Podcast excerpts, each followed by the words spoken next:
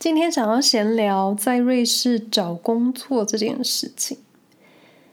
那是说，在瑞士找工作或是工作，一直是一个很容易被问起的问题。而且我的感受就是，好像身边的每个人都期待你能做一点什么事。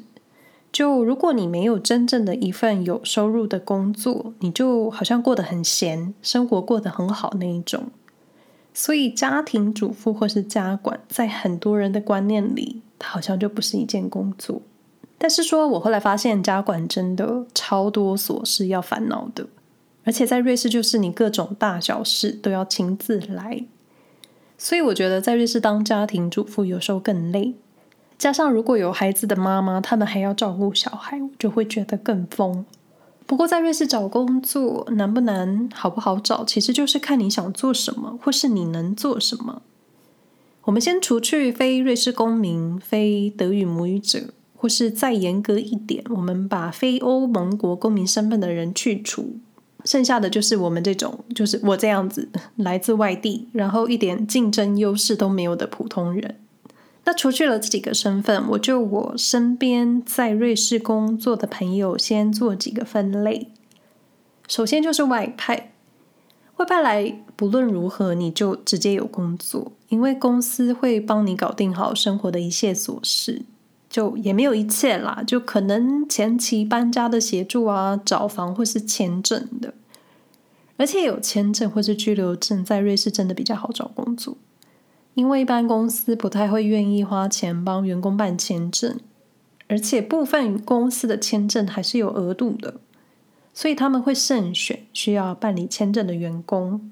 那像我先生可能就有点像外派的那一种，因为他本来就是欧盟国公民，所以所以他求职的门槛自然没有像我们这么高。另一个就是你自己投履历，自己找工作，自己争取来瑞士工作的机会。那这个就是，如果你有一定的能力，有无可取代的专业背景，就就跟一般人找工作一样吧。只是你到了另一个国家，这个国家就是瑞士而已。那我身边更多的就是跟我一样嫁过来的太太，但有些有些我认识的太太，她们有自己的专业技能或是专业的背景，可能教钢琴、教大提琴、小提琴，也有幼教出身的幼儿园老师。也有人选择当家教，或是你手艺很巧，做手工艺品在网络上贩售。也有不少太太是中文老师。我觉得当老师真的很强，因为中文真的很难教。我自己是拿过中文教师的认证课程，但我上课上的就整个觉得我怎么好意思去教人家中文？所以我最后就是上完课拿到证照，然后大概知道一些中文学习的系统，就这样子了。那身边有一些太太在商店做销售，也有在中餐厅服务的，也是有人是做客服人员，像这一种对外要一直沟通的角色。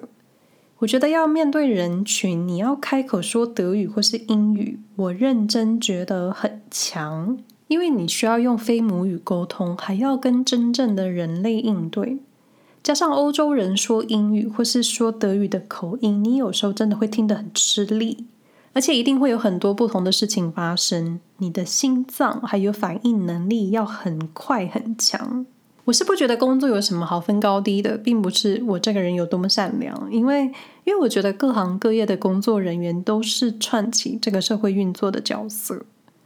那我前一阵子开始看工作缺，自己也尝试投递了几个喜欢的公司，但就是有去无回，不然就是一句谢谢你。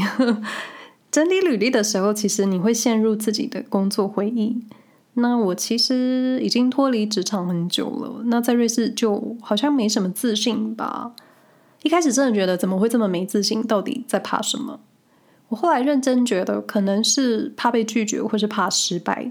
就好像也不怕跟你们说，可能过去在台北的日子就是过得很顺，或者或者也许有过很难受的日子，但我过了就忘了。可是就没有像现在这样，我真的有好长一段时间在犹豫，在很低很低的谷底。那后来认真觉得，在瑞士生活才是我的人生第一个大魔王。那我感谢很多朋友给我意见，我知道我可以找到台湾的平台创作写文章，或有些朋友觉得我的 podcast 给大家很多瑞士知识，但这目前并不能让我有真正的收入。不过我也不是想要用 podcast 赚钱，就嗯，如果有广告商想来业配也是可以。但我做内容的初衷并不是想靠这个平台盈利，但又觉得自己好像需要一份收入来被肯定。那插入广告这件事情，我自己还是会再想一下的。就现在是非常天秤座的自问自答。好了，回到工作。那在逛瑞士的各大求职网站的时候，我发现其实你想要工作，不论做什么，你都有机会。这真的是我个人的感想。当然，你想要做什么，想要从事什么专业，或是想进某间企业，就是你的个人志向。瑞士缺工，随时都有缺，好比超市的销售、柜台人员，专业一点的就是机械工程师、IT 或是市场行销。感觉就是各国的求职环境都大同小异，主要真的就是你想做什么，你能做什么。就讲的好像我自己知道 我自己要干嘛，但其实没有。就我也还不清楚自己真的想要做什么，因为过去就是一种顺水推舟的，一直有工作机会。那现在是我能选择了，然后不知道自己到底真正对什么有热情。不过目前做内容、做分享是我很有热情，是真的。那过去在台湾，或是你在自己的母语主场国，你真的想做什么，都会比在其他国家容易。但现在你可能还要考虑瑞士或是欧洲国家认不认可你的学历。那像之前语言班上有眼科医生，他就是需要拿到 C1 的语言鉴定才能申请执业执照。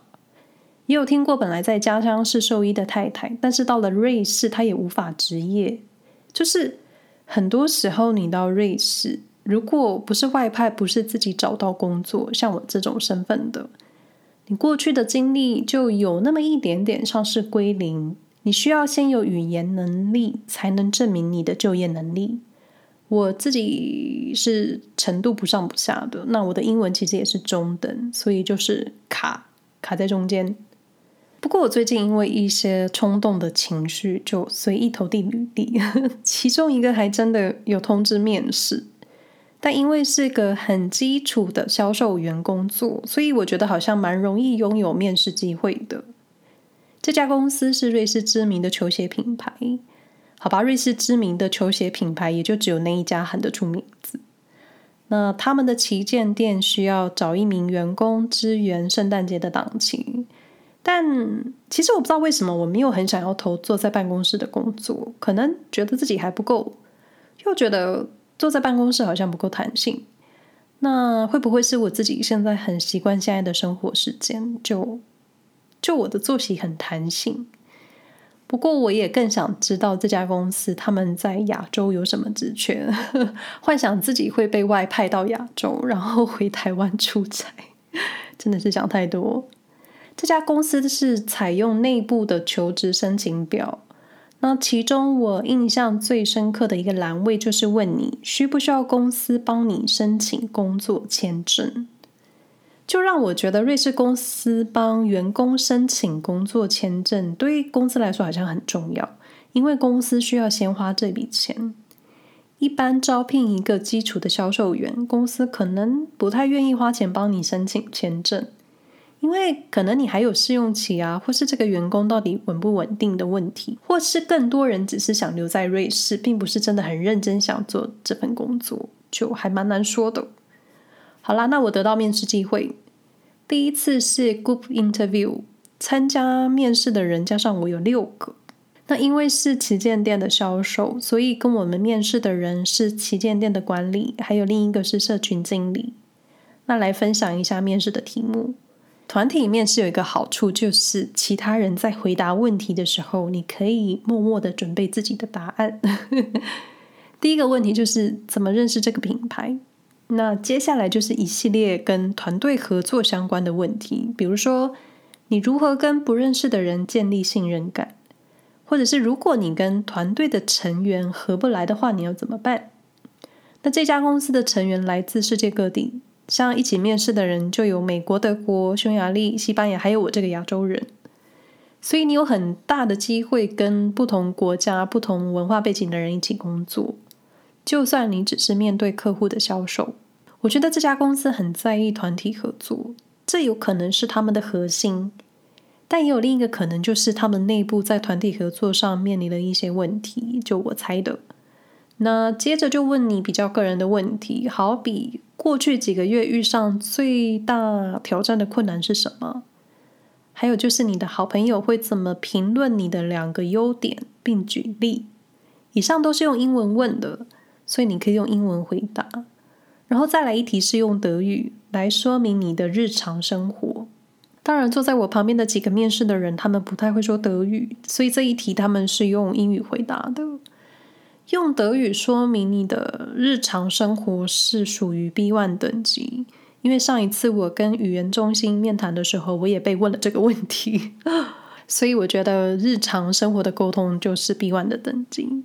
那以上就是第一次面试的问题，然后没多久得到了第二次面试，这一次改线上一对一，说是一对一，其实就是你对两个人，一个是店经理，一个是店经理的助理。但其实第二次面试，我以为会问更多个性、个人的问题，因为他们发出来的问题一样是很制式的，比如说在多元文化工作的环境，你觉得最重要的事情是什么？那过去几个月做过最困难的决定，还有就是，如果你不考虑预算，你会怎么组织一个团体旅行活动？这我觉得应该是他们公司想做员工旅游吧。但我其实反应有点慢，那我答得不太好，就就有点懊悔。那另一个我自己觉得没有回答很好的问题，就是你的生活如何做到 sustainable？就是永续，类似环保生活之类的，我也没有答得很好。因为如果我直接答我吃素的话，可能就是一个很令人印象深刻的答案。我记得我当时说了什么？我说我买东西会买质量好的东西，然后用很久，听起来就是超烂的。哎呀，我觉得我的生活在永续方面好像做了不少事情，但我就是。忘记说了，脑袋好像坏掉了，然后就结束面试了。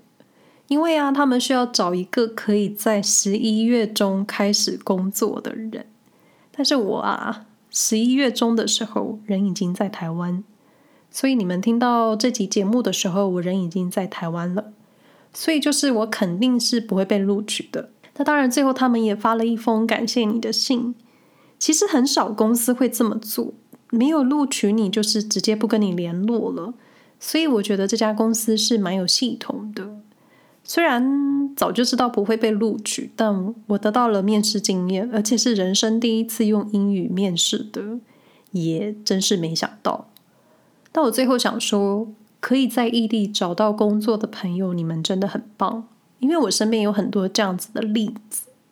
你不仅要有语言能力，你还有需要适应各种不同文化人的应变能力，可以做自己有热情又开心的事情。我真的为你们开心。